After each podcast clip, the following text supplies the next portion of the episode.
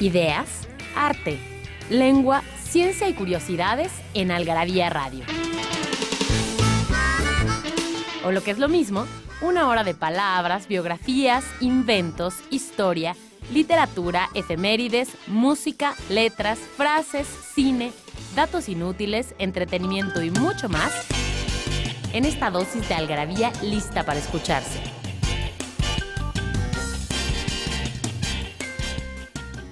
Algarabía Radio. Primero, el principio. Inquipit.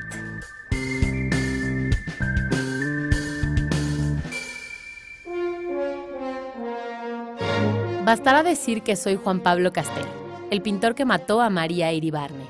Supongo que el proceso está en el recuerdo de todos y no se necesitan mayores explicaciones sobre mi persona. El túnel, Ernesto Sábato.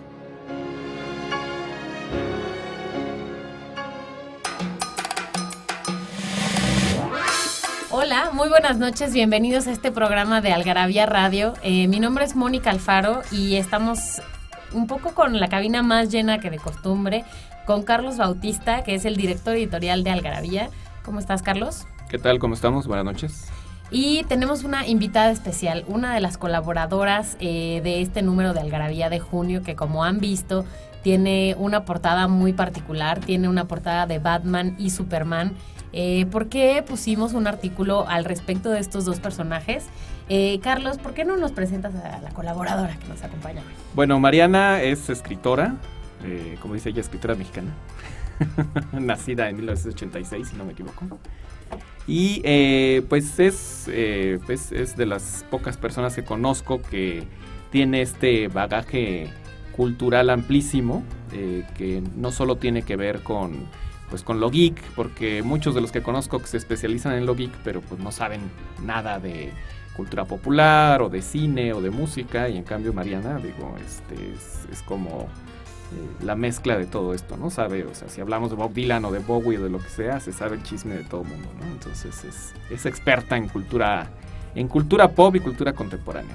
Bueno, y Mariana escribió este artículo de Batman que ustedes han visto o que pueden ver publicado en este número de Algarabía, así que gracias por acompañarnos. Hola, gracias. Eh, bueno, y justamente estábamos diciendo si hablábamos sobre Batman y Superman, que son los dos personajes de esta revista, o si mejor solo sobre Batman, o si nos daba tiempo, si no nos daba tiempo, ¿qué piensan ustedes? Es muy complicado hablar ahorita sobre Superman porque justo lo que estábamos platicando es que Superman no vende. Eh, de repente ya tenemos el, aviso de que viene una película de Superman, pero resulta que la, película anterior de Superman no funcionó tan bien y tuvieron que meter para la próxima Batman y es como la gran confrontación que todo el mundo quiere ver.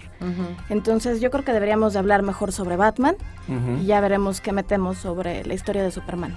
Sí, sí, sí. Y bueno, Superman sobre todo porque en, en este artículo de Algarabía es un ensayo de Humberto Eco, o sea, es una visión más, eh, pues, eh, semiológica, que tiene que ver con, eh, pues, el primer Superman, o sea, es, es como la fundación del mito, o sea, lo básico, lo básico, lo básico, porque justo después de que Eco publicó ese, ese ensayo, se empezaron a, probar otro tipo de guiones y otro tipo de facetas y otro tipo de, cambios en el personaje que vienen en una cronología, una línea del tiempo para dar una idea de cómo evolucionó también el personaje o cómo fue eh, eh, adaptado a, los tiempos, a los tiempos actuales. Y, eh, pero, pero lo que es innegable es que Superman establece la refundación del, mito, en este caso del, del héroe, en este caso el superhéroe, y eh, pues eh, con base en este, en este planteamiento contemporáneo de cómo, de cómo son los héroes ahora para la psique contemporánea, para, para el, ser humano que pues está ha tenido a horarios, a regímenes, al dinero, a cosas muy estructuradas que no existían en la, en la antigüedad, cuando existían héroes como Hércules, eh, pues todos los mitos griegos o los eh, mitos sumerios, o sea, estos, estos eh, personajes obedecían a su, a su entorno social. Y aunque todos tienen su origen en la psique, en, los sueños y en esta, estos arquetipos que determinó, y, alguna vez hablamos aquí de ellos, de, este Carl Jung, curiosamente los mismos que están basados cualquier, cualquier saga, cualquier este, mitología, llámese El Señor de los Anillos o Star Wars o todas esas están basadas en estos arquetipos. Eh, curiosamente los superhéroes reinventan esta, este, este concepto de los, de los arquetipos y les dan otro matiz, ¿no? O sea, o los hacen eh, inalcanzables, casi prácticamente inmortales como, como Superman, que es, un, que es un mito que prácticamente no puede morir aunque lo maten, o sea, esa es una, es, una, es una ironía, o sea, aunque ya lo han matado en el, en el cómic, pero la figura como tal no es, inmortal, ¿no? O sea, el, concepto. O puede ser eh, personajes, que es el que vamos a hablar ahora, más, nos va a contar más a detalle Mariana, como Batman, que es un hombre común y corriente. Bueno, hoy vamos a entrar de lleno con este, con este tema de regreso del corte y además, por supuesto, que les vamos a regalar revistas a los 30 primeros que nos escriban a participa.algarabía.com y que estén en el DF, en Querétaro, en Puebla o en San Luis Potosí y que nos escriban quiénes son los villanos de Superman 2. Eh, son tres, así que los que nos manden esa, esa respuesta a participa.algarabía.com van a poder darse una vuelta a nuestras sucursales y llevarse su paquete de tres algarabías de colección. Bueno, entonces vamos a un corte y regresamos. Porque no hay mejor adicción que la adicción a las palabras. Palabra filia. Yupi es un diminutivo de Yup, Young Urban Professional, joven profesionista urbano. Esta palabra comenzó a usarse a mediados de la década de los 80, cuando surgió un tipo de ejecutivo exitoso y ambicioso que tenía entre 20 y 30 años. Era egresado de una universidad prestigiosa, provenía de un estrato social alto y gastaba su abundante salario disfrutando de la vida citadina con gran lujo. Este personaje vestía con ropa de diseñador tenía una vida social agitada y se dedicaba a escalar ávidamente en la jerarquía empresarial.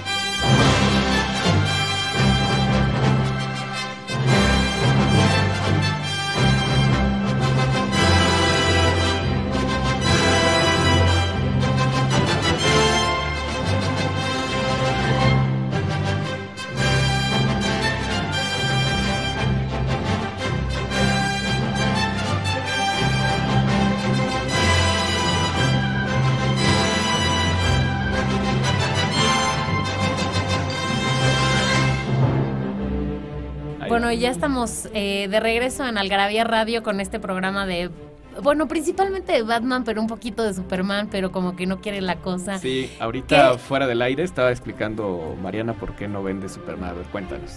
Comentaba que en los 90, no sé si, si, se sigue editando, pero había una revista que se llamaba Wizard.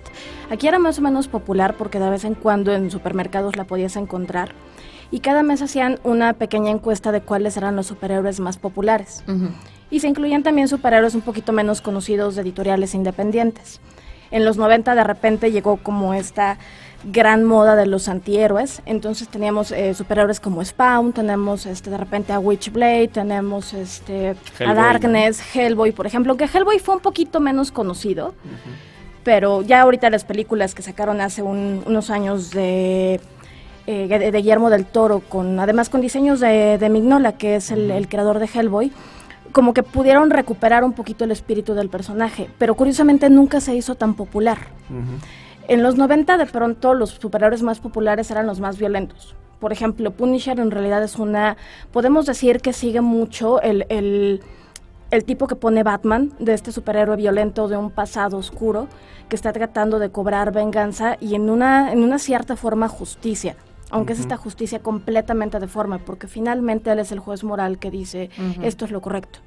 Sí, claro, además es un sádico también. Entonces, y también lo que, lo que decíamos hace rato, eh, el hecho de que Superman no venda es porque de pronto tienes a héroes como Spider-Man, que es mucho más divertido, es mucho más adolescente, incluso Marvel por mucho tiempo ha querido mantenerlo como este adolescente eterno, y cada que intentan casarlo o que tengan hijos, porque además los, los superhéroes tienen esta mitología que no es estática, que continuamente sigue creciendo, sigue transformándose, pero extrañamente, en lugar de que dejen que siga este ciclo natural que finalmente llevaría a la muerte del héroe, los reviven una y otra vez y los reinventan, nunca dejan que mueran.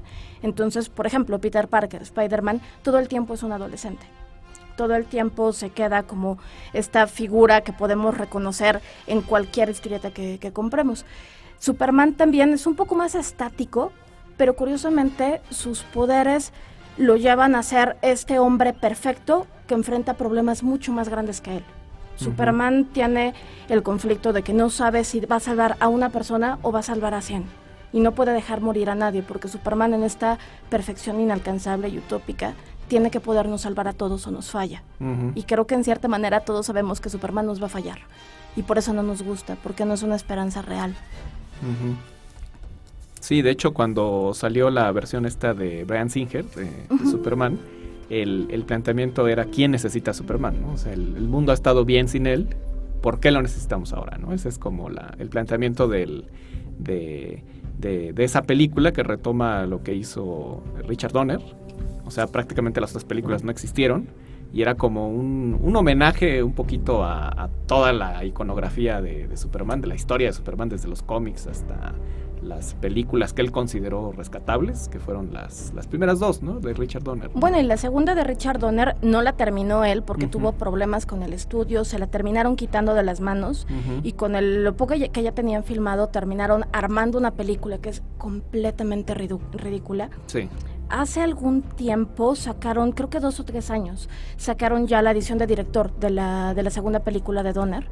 Y es de donde, donde parte justamente Singer para contar como esta historia de Superman que además crece y ahora tiene un hijo y ahora tiene como estos poderes reales que de pronto él puede salvar el mundo, pero el mundo ya sigue adelante, ya no quiere que, lo salven. Sí, no, no necesita superhéroes, ¿no? Sí. Y bueno, eh, eh, por ejemplo, digo, esto de que dices de que Superman no vende, lo vimos ahora en bueno, por algo lo mataron, ¿no? Porque ya tenían unas ventas bajísimas. Eh, ¿Qué año fue? ¿88, 89? Cuando lo... Pero además, más que matarlo, de pronto fue como esta moda de sí, necesitamos ventas bajas, pero vamos a dejar paralítico a Batman, vamos a matar a Superman. Y de pronto empezó esta, esta masacre que sigue hasta el día de hoy, en donde cada mes están matando a un superhéroe. Ya mataron a Wolverine, este mes mataron a Bruce Wayne, no a Batman porque Batman sigue, el icono siempre va a, seguir. Eh, matan, por ejemplo, tenemos personajes de Marvel como Dark Phoenix que de repente matan y reviven, matan y reviven, y ya no estamos esperando ni siquiera la espectacularidad de la muerte. Sí, claro. Sino si en realidad van a contar algo con esa muerte o es únicamente para tener una portada que venda. Claro, los 11.000 Robin, ¿no? Que han matado, ¿no? Sí. por ejemplo, ¿no? Y eh, bueno, esto, esto que mencionas es, es curioso porque, por ejemplo, eh, Fraser, eh, que, es uno de los, de los antropólogos en los que se basó Joseph Campbell para hacer su estudio de precisamente de los héroes en, en, la historia y en la iconografía cultural, en las leyendas antiguas. curiosamente, Fraser tiene un capítulo dedicado en la rama dorada que es toda esta contextualización también de los, de los héroes de la antigüedad, eh, habla precisamente de la muerte de los dioses, ¿no? Porque también en, un momento es necesario que se mueran este, los dioses y los héroes, ¿no? Porque, porque es necesario que, que cumplieron un ciclo, o sea, porque existe, todos sabemos eh, exactamente cómo se muere Hércules, que parecía eh, intocable, era como el, el Superman de la antigüedad y eh, siempre caen por eh, cuestiones muy básicas, ¿no? Cuestiones humanas, eh, un enamoramiento, un descuido así mínimo, una cosa que dices, ¿cómo pudo haber caído alguien tan perfecto por algo tan estúpido. Entonces, y lo mismo pasa con los superhéroes, ¿no? O sea, de alguna manera siempre, más que una debilidad, los hacen ver humanos precisamente por sus errores, ¿no? Y si hay un superhéroe humano es Batman. Además, en realidad no nos interesa mucho ver cómo Batman va a salvar el mundo, porque Batman es un humano. Sí, es este humano súper millonario y tiene cualquier cantidad de recursos, tiene una, una inteligencia superior al promedio. Finalmente sabemos que si lo matan, va a morir. Y creo que no es tanto el cómo va a salvar al mundo esta semana, sino que Batman está intentando salvarse de sí mismo. Batman está tratando que este demonio, que finalmente es mucho más oscuro, mucho más violento que cualquiera de los criminales que él pueda perseguir, tratar de tenerlo controlado, tratar de dominar al, al monstruo. Sí, claro. Entonces, y también están los, los villanos, estos villanos que realmente son una representación de la psique de Batman, son todos estos demonios, estos terrores que tiene, de todas las cosas en las que se podría convertir, los estamos viendo no solo carnalizados, sino además disfrazados de una manera casi grotesca. Entonces tenemos a estas mujeres que son completamente sexuales y tratan de atraparlo mediante esa, esa sexualidad que además él, él, rechaza. Y también tenemos a los villanos masculinos que están también obsesionados de una manera extrañamente física y extrañamente fetichista. Y al final él lo que está intentando hacer es como ser un poco mejor que ellos. Sabe que es un monstruo, pero trata de ser el monstruo que salva a la humanidad, no que la, la condena. Bueno, vamos a ir a un corte, ¿verdad? Ahorita, si quieren, regresando del corte, hablamos de las características de Batman.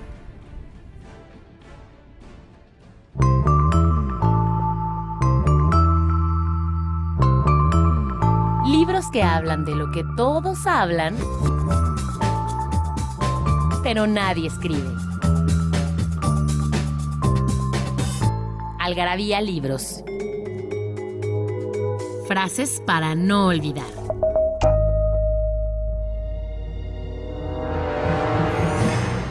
El amor corrompe a la persona querida, nada negamos.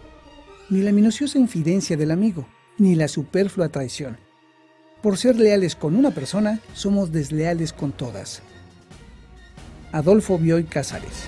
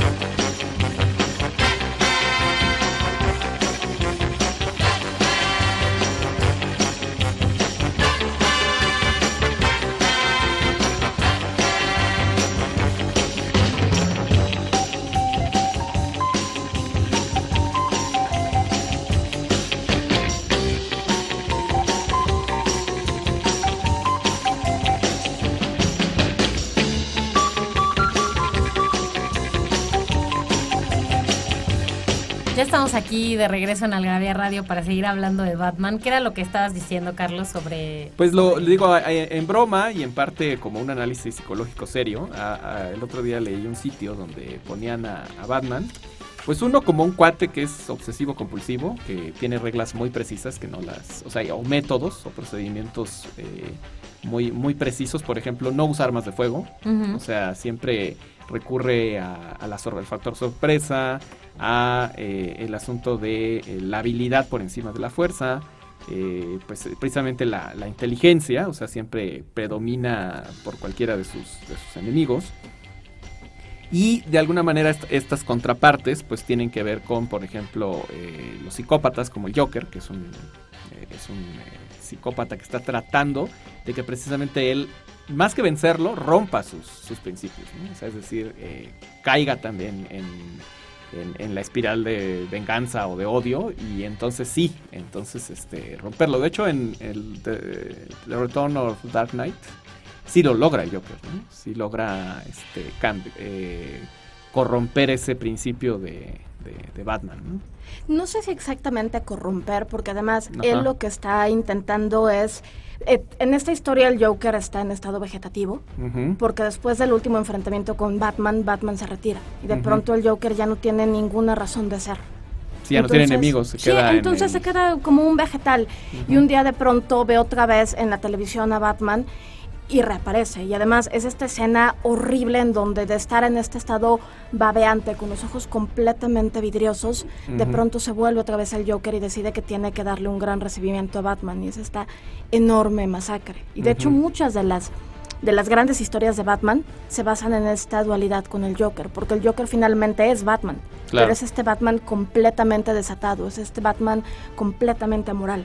Sí, de la, contraparte, ¿no? Entonces, eh, Killing Joke, que es eh, una de las grandes obras del cómic en, en, general, escrita por, por Alan Moore y, está ilustrada por David Gibbons, eh, habla de qué pasa, qué tiene que pasarle a un hombre para volverse malo. Y el Joker argumenta que solo necesitas un muy mal día, que es lo peor que te podría pasar, como para que dijeras, ¿sabes qué? Nada me importa ya, lo único que quiero es matar y morir. Entonces lo que hace es que agarra a este hombre que es básicamente el, pináculo de la moralidad, que es este personaje que conocemos también por Adam West incluso, que es un comisionado de policía que ha estado desde el principio con Batman, secuestra a su hija, la tortura, lo tortura a él para tratar de que él responda y que él se vuelva malo y que él trata de matarlo. Entonces, finalmente es una historia sobre esta línea moral que Batman está intentando desesperadamente no cruzar, pero el problema es que constantemente está en contacto con estos monstruos, está en, contacto con el abismo que nos, que nos mencionaba Nietzsche. Y va a llegar un momento en el que va a parpadear y va a caer. Y lo que estamos esperando, y es algo muy cruel finalmente, porque por un lado queremos que nos salve, queremos que él siga intacto, que su alma siga intacta, por decirlo de alguna manera, pero también estamos esperando el momento en que parpadee y caiga y se vuelva un monstruo que nadie va a poder controlar. Claro, porque además él, este, como tú mencionas, es el único superhéroe que sabe cómo matar a todos los demás superhéroes. O sea, tiene de hecho estructurado planes, planes completos. Que si algo pasa, sabe cómo, cómo vencer. Y ese es el argumento de lo que viene en la película de, del año que entra, ¿no? De Superman contra, contra Batman, que es, Batman es el único que sabe cómo vencer a, Superman. Y hay una, una es como una especie de compañerismo que inició desde que empezaron los cómics con Batman y Superman. Primero llega Superman, llega en esta época en donde teníamos la, la, Gran Depresión, de pronto la gente no tenía dinero más que para comprar estas revistas tipo Penny Dreadfuls o los Pauls, que eran revistas de muy baja calidad, tenían historias, varias historias en cada número, y en realidad eran historias muy sencillas, ilustradas, muy violentas, a veces eróticas, a veces divertidas en las que lo que querían era distraerse. Era un, un, entretenimiento barato porque lo que más lo que tenías afuera era el hambre y era la guerra y era toda esta esta pobreza. Y cuando llega de pronto Superman es esta explosión de color inmensa, tienes la portada amarilla y lo tienes volando. Y además era muy raro porque Superman en las primeras páginas del primer número no queda claro que es un héroe. Y de hecho tú lo ves saltando edificios porque originalmente Superman tenía poderes más controlados, no volaba, saltaba, por ejemplo, saltaba un edificio completo. Y no te queda claro qué está pasando. Tú lo que ves es este hombre uniformado que está saltando por los aires, está golpeando a las personas. Y de hecho originalmente Superman no era tan agradable. Golpeaba a las mujeres, a veces aventaba a los villanos por la por la ventana. Y cuando llega Batman tratan de hacer, eh, de hecho la editorial era la misma editorial, eh, Detective Comics, que poco después se convertiría en DC Comics, estaba intentando volverse a subir como al carro de Superman, habían tenido maravillosas ventas y pidieron que hicieran superhéroes parecidos. Y de hecho hubo una gran explosión de superhéroes. La mayoría ya no los recordamos, hay algunos que se llegaron a rescatar. Como el Capitán Marvel, ¿no? Que él sí, él sí sobrevivió, ¿no? Bueno, Capitán Marvel era, fue un lío porque de pronto tenías en varios países estas lagunas legales en las que si tú le cambiabas el nombre más o menos y este, la apariencia a algún superhéroe podías hacer tus propias historias y no era el mismo. Pero era casi una calco de Superman, ¿no? Porque también era periodista también tiene una identidad secreta y era también usaba capita y era así como muy muy parecido. Llegaron cualquier cantidad de superhéroes de, ese mismo Recuerdo de esa época uno interesante de Shadow, ¿no? Que después dio origen a Darkman.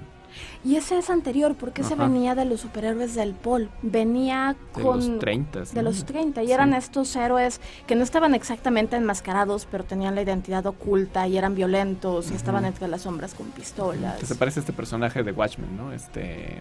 Ah, eh, Rorschach. Rorschach, sí. Es muy parecido, ¿no? Sí. Sí, sí. sí. Que igual no tiene poderes, pero pues, tiene una identidad secreta y es como una especie como de, de detective más que de superhéroe, ¿no? Y si Superman llegó de la ciencia ficción, porque además de pronto estaba este interés en voltear a ver las estrellas y después llegó la carrera espacial y de repente tenías como esta paranoia al alienígena. Eh, Superman viene de ahí. Superman viene completamente de una beta de la ciencia ficción que además estaba vendiendo muy bien en revistas como Weird Tales, este, todas estas revistas, por ejemplo, donde empezó a escribir Ray Bradbury, o incluso tenías este, a Lovecraft, en algún momento también empezó su carrera en, ese tipo de revistas. Y Batman no, Batman lo tienes este héroe que viene de los detectives, viene de la beta del pulp. Y es un héroe completamente humano, está disfrazado y es muy teatral.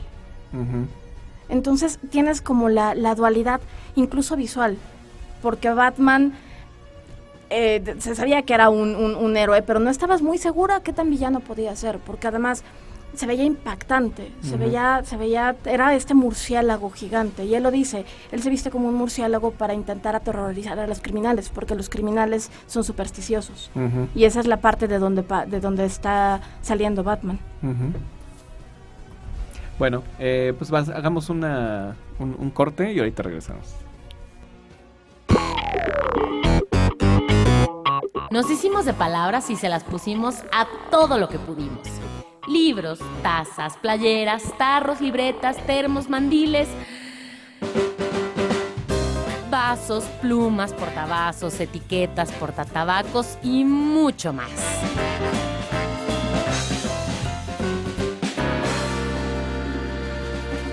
Objetos irresistibles en algarabíashop.com. ¿No sabes dónde es acierto Algarabía Adicción? ¿Sabes dónde es acierto Algarabía Adicción? En Algarabía Shop conviven todas nuestras publicaciones, objetos y mini almanaques. De los creadores de Algarabía y El Chingonario, Algarabía Shop. Palabras para llevar. www.algarabíashop.com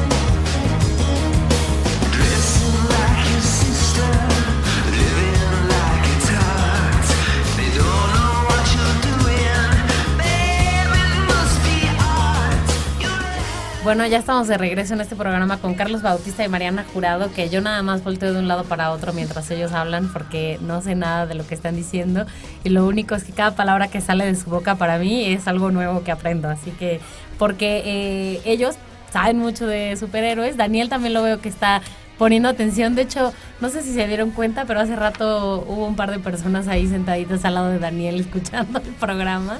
Intuyo que les gustan los superhéroes. Así que, este, bueno, pues sigamos eh, básicamente desmenuzando a Batman principalmente. Porque, bueno, como ustedes tal vez saben, tal vez no saben, eh, en este mes eh, la portada de Algarabía tiene a un Batman y a un Superman en un encuentro ahí, o sea, en una lucha, digamos, en una ilustración que digo, no sé qué piensas tú, Carlos, pero me sí, parece... Está, augura que van a acabar en la cama. Pero, de un hospital. decir que una gran ilustración era lo que iba a decir. pero bueno, eh, eh, ah, bueno, y claro, por supuesto que el día de hoy, como siempre, tenemos regalos para los que nos están escuchando desde cualquier lugar del DF, Querétaro, Puebla y San Luis Potosí, solo tienen que mandarnos un correo a participa@algarabía.com que diga quiénes son los supervillanos, quiénes son los villanos de Superman 2. Eh, son, tres villanos, así que nos tienen que mandar esa respuesta a participa.algarabía.com. Y bueno, sigamos hablando entonces de, de Batman propiamente. Tú como fan de, de Batman, eh, Mariana, ¿Cuántos años llevas leyéndolo? Este, ¿Desde que tienes memoria? Más o menos, desde los 12 años, 13 años, porque era justamente el tipo de eh, cómics que compraban mis primos, entonces yo aprovechaba para leerlos después de que ellos ya los habían destruido.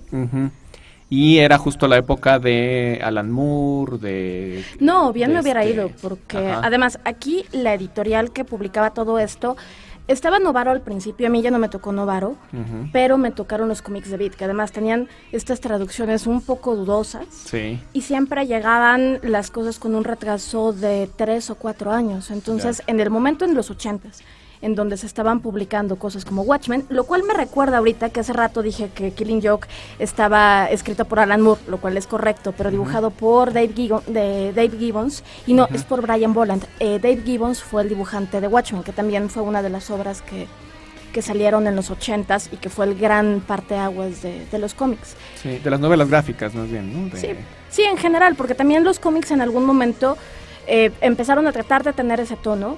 Y de hecho el, término de novela gráfica es algo que Will Eisner empezó a popularizar, incluso con sus propias reservas, porque él decía que la novela, la novela gráfica era un formato tal cual, era una, una historia unitaria, tenía un formato de presentación muy específico, pero eh, muchos de los, de los dibujantes y de los escritores, de los mejores escritores de esa época, empezaron a probar más suerte en la novela gráfica, porque además siempre hubo esta especie de... eh, de Pues había menos censura de entrada, ¿no? También. O sea, podían meter cosas más violentas y más crudas y más, eh, por ejemplo, Frank Miller, ¿no? Sí. O sea, si no hubiera existido el concepto de novela gráfica, no existiría Sin City, por ejemplo. difícilmente hubiera podido podido publicarlo. No recuerdo si Sin City se publicó en el formato de cómic o en el de novela gráfica, pero Desde sí mi lugar fue de usuario promedio quiero saber cuál es la diferencia entre cómic y novela gráfica. un cómic Daniel dice que él también. Un cómic, ahorita ya es un término que se ha popularizado mucho, pero generalmente se usa mal. Un cómic es una historia corta, generalmente va a seguir, va a tener continuidad, y son estos números, eh, me parece que son generalmente de 26 páginas que salen cada mes, y hay un montón de títulos, los personajes se van intercambiando, y el gran problema es que para leer uno tienes que leer cualquier cantidad, tienes que leer todos las, eh, los que se están publicando, porque la continuidad es muy exacta. Eh, y es el formato principal de, de- de los superhéroes. Una novela gráfica ya es un formato, generalmente lo ponen en pasta dura, es más... eh, se dice que tiene que ser un formato mucho más literario, eso se puede poner entre comillas porque no, es no siempre es cierto. Y Will Eisner, que es uno de los, de los padres del cómic, eh, fue el que lo empezó a, a popularizar para, para hablar de estos formatos que eran unitarios y que tenían un tono mucho más literario. Entonces, por ejemplo, Dark Knight eh, que Returns, que es una de las, de las grandes cumbres de, de- de Batman y que es esta historia paralela en donde Bruce Wayne ya está retirado, está viejo, pero solo él puede salvar otra vez el mundo, es uno de los, de los mejores ejemplos. Mm, ok, gracias. Sí, y bueno, justo hablando de, de Batman, para ti, eh, esta, esta dirías que es la época de oro, la de Frank Miller y la de, eh, de estos eh, argumentistas y estos ilustradores de los años 80 o, o crees que todavía tiene buen futuro con los argumentistas actuales? Yo creo que los años 80 fueron muy interesantes porque todos los artistas venían de una época de sequía, una época en la que los habían oprimido mucho, en la que la editorial tenía políticas muy estrictas. Venían incluso ya eh, el coletazo de los años 50, en donde la censura estaba al límite. Y de pronto en los años 70 las ventas habían bajado mucho. Ya no estaba el Batman de Adam West, que además era el que iba dictando el tono de los cómics porque era lo que se vendía. Y de pronto la editorial empezó a dar una libertad mucho mayor para las publicaciones. Empezó a dar rienda suelta a los autores. Muchos autores se reunieron para hacer sus propias editoriales, algo que en realidad se dio más en los 90 ya empezaron a ver frutos, porque además las políticas laborales eran horribles. No tenían ninguna seguridad de que los personajes que ellos creaban por lo menos les fueran a dar derechos. Eso pasó con Bob Kane y, Bill Finger, porque Bill Finger era el guionista de Batman original, fue uno de los creadores.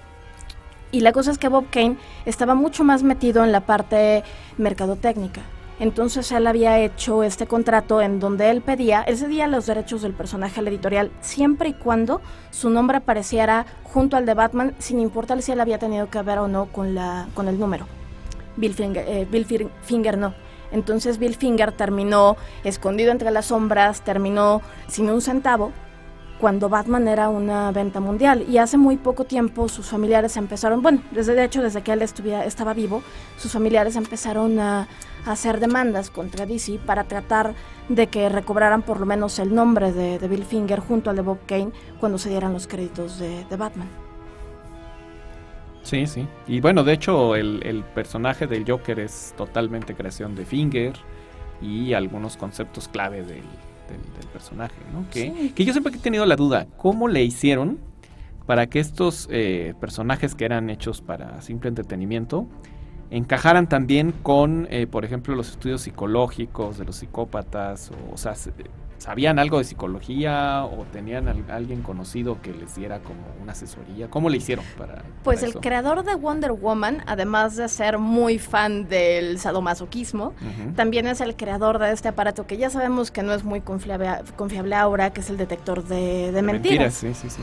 Entonces. Morton, ¿no? Se llama. Morton. Sí. Y la, la cosa es que es muy extraño porque la mayoría de estos creadores eran adolescentes. Los creadores de Superman tenían 15, 16 años cuando empezaron hacer sus primeros bocetos.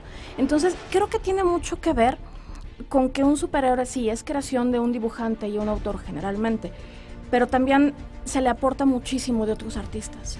Hay una gran cantidad de guionistas y de dibujantes que han ido por los años aportando como su cachito a, a la creación de todos los villanos, de todos los superhéroes y en ellos también queda mucho el poner como sus propias, sus propias fobias y sus propias filias para, para, ir construyendo. Entonces también lo que tienes de repente en la figura de un superhéroe es este reflejo de toda una época social, de qué es lo que la sociedad está temiendo, qué es lo que la sociedad está deseando. Creo que eso es lo que los hace tan fuertes. Bueno, vamos a hacer un pequeño corte y regresamos para seguir hablando de esto. En Algarabía Radio queremos saber lo que piensas. Encuéntranos en Twitter como arroba algarabía y en Facebook e Instagram como revista algarabía.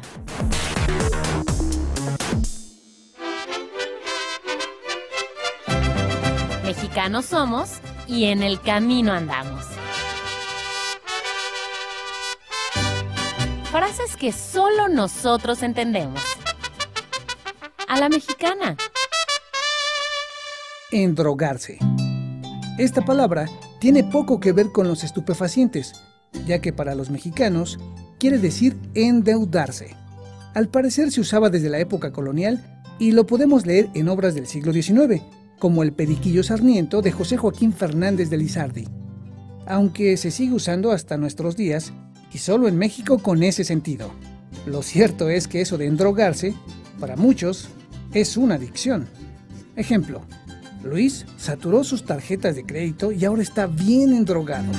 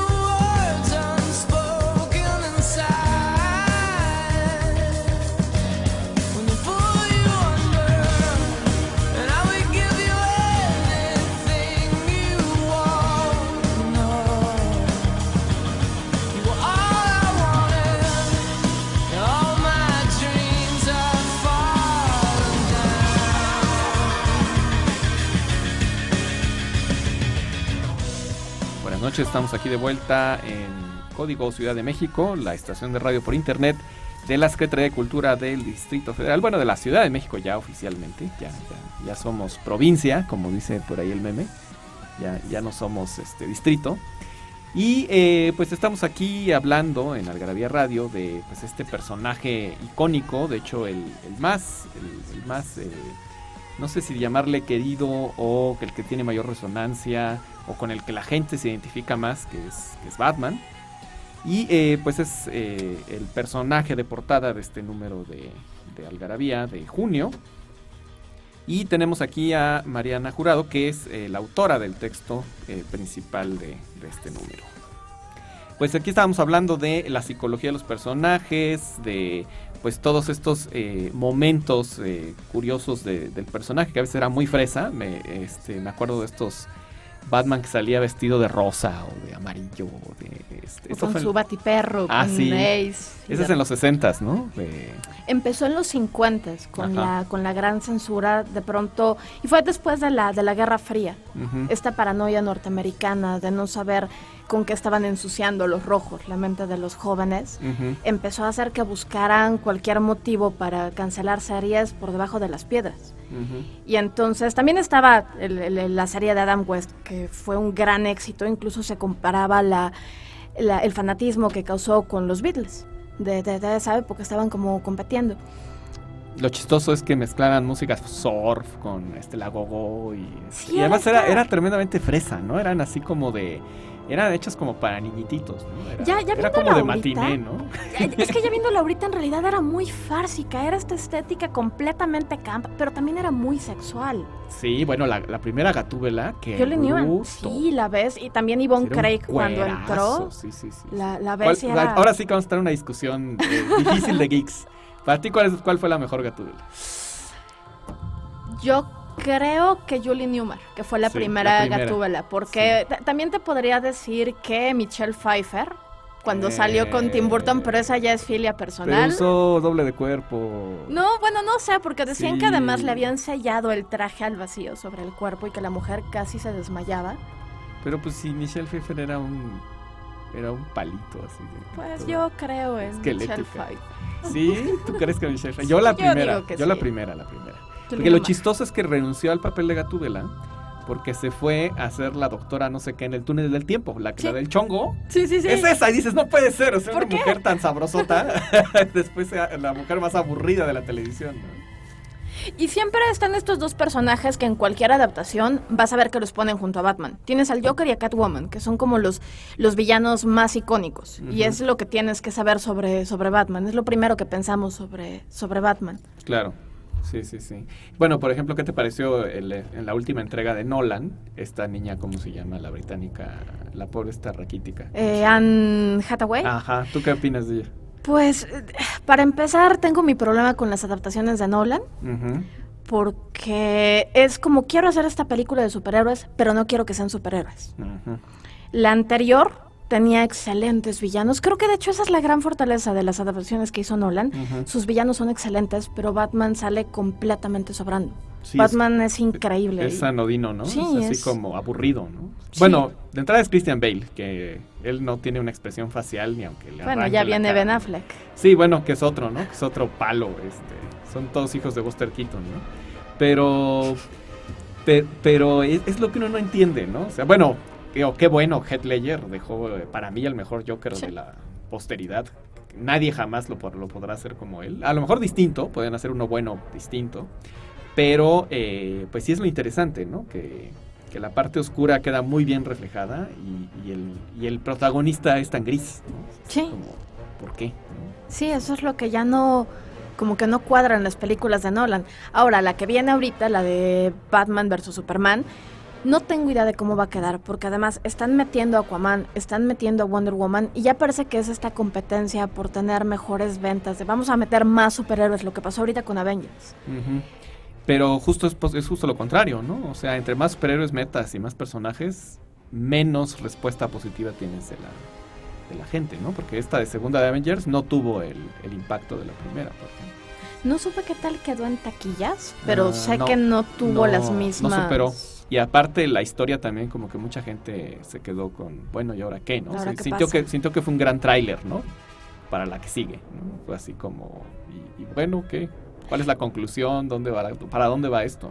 Y ahorita puede parecer que estamos como en esta oleada enorme de superhéroes y que están por todos lados y tenemos series de televisión y películas y series animadas, pero esto pasa cada tanto. En realidad cada década puedes ver en diferentes medios cómo de pronto hay esta explosión de los superhéroes y los recordamos y volvemos a leer sus cómics, aunque eso en realidad creo que es lo menos, hay mucha gente que ahorita está muy interesada viendo las, las películas, trata de llegar a ver cómics, sobre todo chavitos, y es muy complicado, porque los cómics tienen una continuidad de tantos años Eso vuelve muy complicado poder entrar al a para las referencias. Sí. sí. claro. Por eso también cada tanto reinician de cero las historias. Bueno, DC tiende a hacerlo más o menos cada tres o cuatro años. Dice borrón y cuenta nueva, ya no vale la continuidad anterior, lo voy a volver a hacer. Sigue siendo igual de complicado. Sí. Sí, sí. Y Marvel, bueno, lo que la solución que ha llegado es que sucede algo que cambia todo el universo anterior a eso y otra vez empieza de cero, pero con el contexto de que algo pasó, ¿no? Antes de como esto de de lo que hicieron en la película esta de Días del futuro pasado, pasado sí. que fue como cambiar en determinado momento lo que pasó en el tiempo y entonces de cero otra vez reiniciar toda la, secuencia de los personajes. Y es muy curioso porque todos estos argumentos están basados en cómics. También, por ejemplo, Días del Futuro Pasado creo que salió en los ochentas, me parece, que era una... Finales de ochentas. Más o menos. Y era una, una pequeña historia dentro de la, continuidad de los X-Men. Y es muy curioso porque todos los autores ahorita, los, los, directores de cine, los guionistas, están volteando a ver lo que ellos leían de chavitos. Y las historias que más les gustaron, las historias que más les dejaron como algún tipo de resonancia emocional y están recuperándolas para poder contar ahora nuevas historias. Porque finalmente no podemos decir que sea ni siquiera una copia. Tiene personajes diferentes, tiene una trama diferente. Se trata de volver a, reinventar. Sí, como lo que hizo Singer, ¿no? Los, los adaptó al cómo serían en el mundo real si existieran los, los superhéroes, ¿no? O sea, no, no con estos trajes eh, como, como se burla este este Cyclops, ¿no? Cuando les dice, si ustedes salen con esto, ¿qué esperabas? Mamelucos, mamelucos amarillos, ¿no? Entonces, este es la burla al, al, uniforme del Wolverine original, ¿no? Sí, porque ya ahorita lo volteamos a ver y dices, bueno, ¿por qué Wolverine es amarillo? ¿Por qué Wolverine era este tapón de alberca, chaparro, peludo, que todo el tiempo estaba ebrio y encabronado y olía horrible y de repente tienes a Hugh Jackman y dices, ¿cómo pasó eso? Sí. Bueno, ¿qué tan válido es para un fan de cómics? Es lo mismo, es el mismo personaje, es una reinvención, hay que nutrirlos para que no se mueran.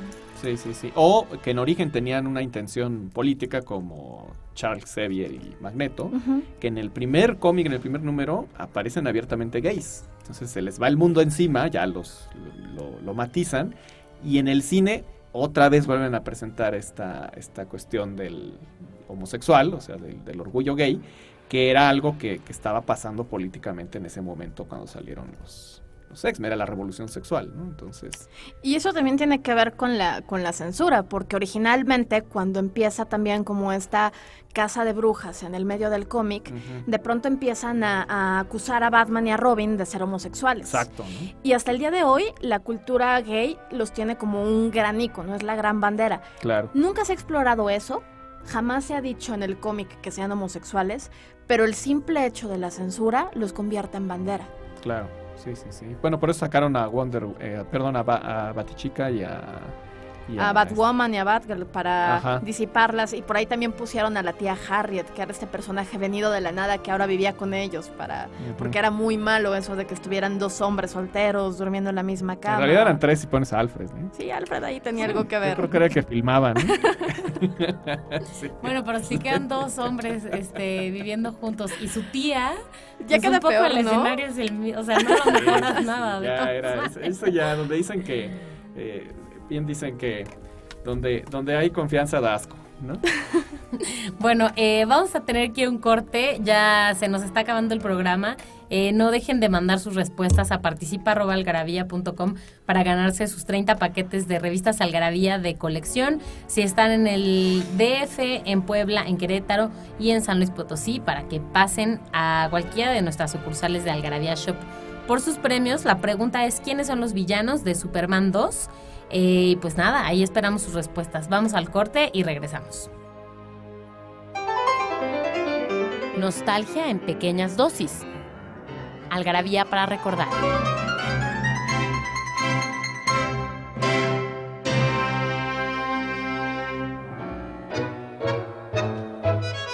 El 24 de junio de 1935, Carlos Gardel, famoso compositor de tangos y actor de cine, muere en un accidente de avión en Medellín, Colombia.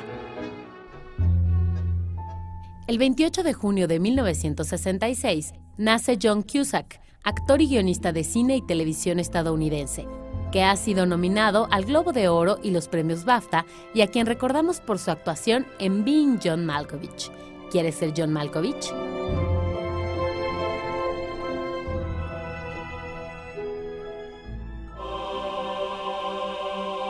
Teddy Seymour es nombrado el primer hombre de raza afroamericana en navegar alrededor del mundo, al completar solo la circunnavegación de Frederikstead, en San Croix, Islas Vírgenes.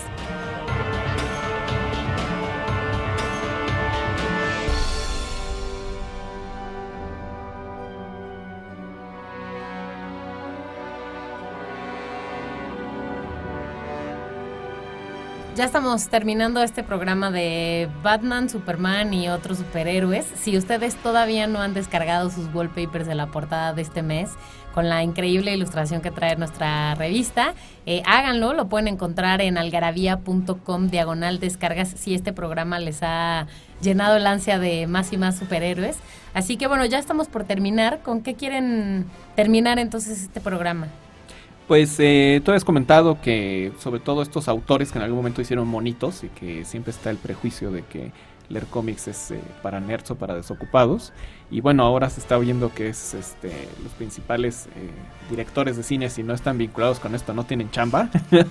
o sea, ahí están pues Brian Singer, está JJ Abrams, ¿no? Que está haciendo las adaptaciones. Bueno, ya hizo la primera adaptación de de Star Wars a una secuela y ahora sigue otra vez con Star Trek, va, a seguir con Star Trek. Y ahora no tanto basado en las películas, sino parece que en los cómics, ¿no? Precisamente es donde va a...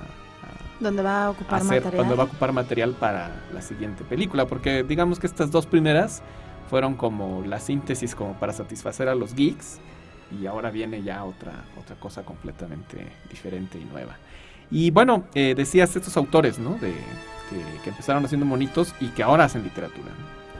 Está pasando algo que yo nunca creí ver y es que ya en las librerías ves cómics. Eso no pasaba antes. Antes tenías que estar cazando en los Sanborns o en los puestos de revista cualquier cómic. Y ahorita se están publicando muy buenas cosas.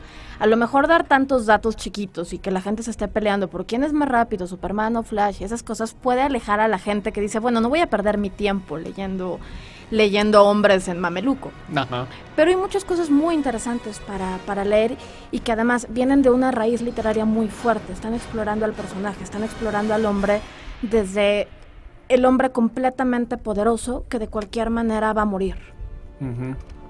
Entonces, yo lo que podría recomendar leer es Alan Moore. No hay mucho pierde con Alan Moore está La Liga Extraordinaria. Hubo una adaptación horrible protagonizada por Sean Connery. Es pésima. Sí, sí, malísima. Los, efectos especiales son de lo peor que se ha visto. Pero las historias son muy buenas. En, el cómic es muy bueno y es este grupo de héroes literarios que están defendiendo el mundo el Capitán Nemo, es Mina, la, la, protagonista de Drácula. Sí, está Tom Sawyer. ¿Quién es? No, no está Tom Sawyer. no, hay, en uno de los números sale Huckleberry Finn. Ajá. Pero ah, bueno, Huckleberry, incluso, sí es cierto, es Huckleberry. Incluso empiezan a salir, ya de repente tienes en uno de los números, sin soltar mucho spoiler, de pronto ya tienes a Harry Potter que está intentando dominar el mundo y tienes este Sherlock Holmes que está trabajando como consultor. Es muy interesante ver lo que puedes hacer ya con la metaficción, en donde podemos tener todo este cúmulo de referencias y de todas maneras reinventar personajes. Ya.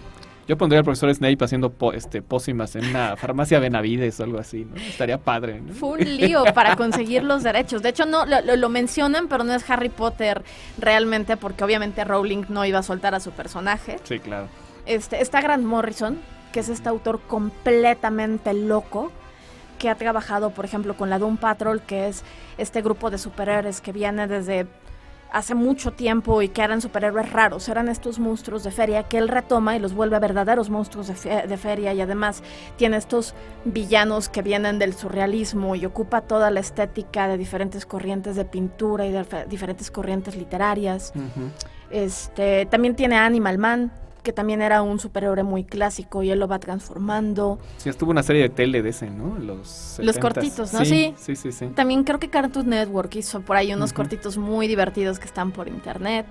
Eh, Kurt Busiek que tiene Astro City, que justamente toma, es una muy buena manera de entrar a, a, leer cómics de superhéroes, toma todos estos héroes, a Batman, a Superman, a los Cuatro Fantásticos, y los convierte eh, básicamente hace estos, estos arquetipos, los lleva a la ciudad de Astro City y empieza a hablar de cómo es vivir, por ejemplo, cómo es para los hijos de, de, los cuatro fantásticos vivir con estos padres superpoderosos, o qué pasaría si de pronto Wonder Woman se siente tan sola porque ningún hombre puede satisfacerla, que empieza a salir con Superman.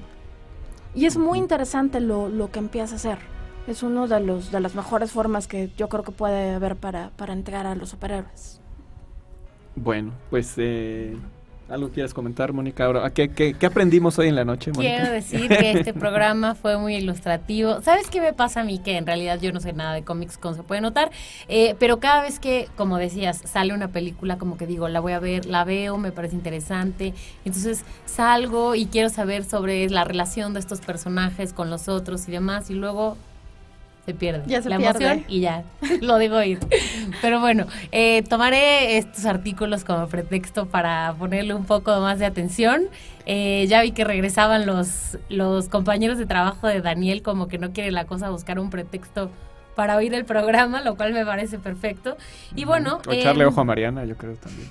Mariana, ¿tienes una cuenta de Twitter o algo así en donde la gente te pueda seguir y que compartas O, cosas? o quieres que te, si no quieres así? que te sigan, no hemos no, dicho, no hemos no preguntado. tengo, no tengo cuenta de Twitter, nada más tengo Facebook. Ok. Estoy como Mariana Jurado, me, me- me encuentran muy fácil. No hay muchas Marianas Jurados que, que tengan un dinosaurio en su fotografía. Perfecto. Ujú. Bueno, y a todos los que les haya gustado este programa, pues en este mes estarán encontrando contenidos relacionados en algarabía.com, así que no dejen de visitarlo.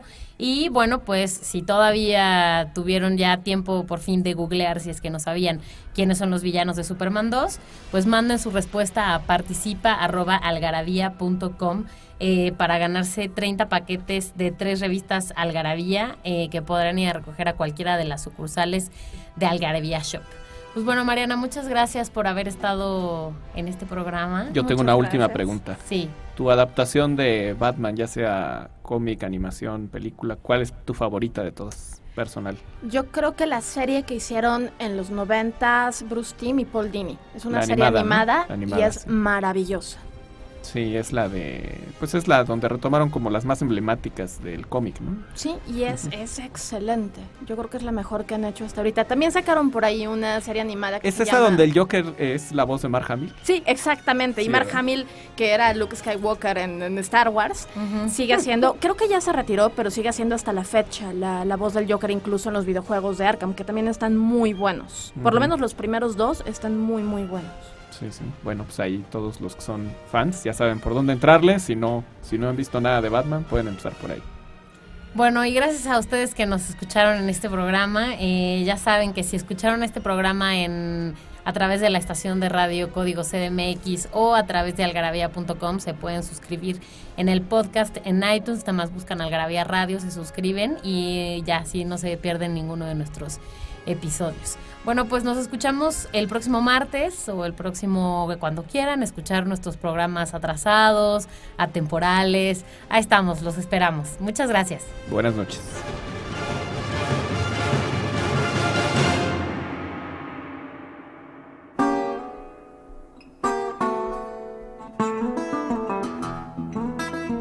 Esto fue Algarabía Radio.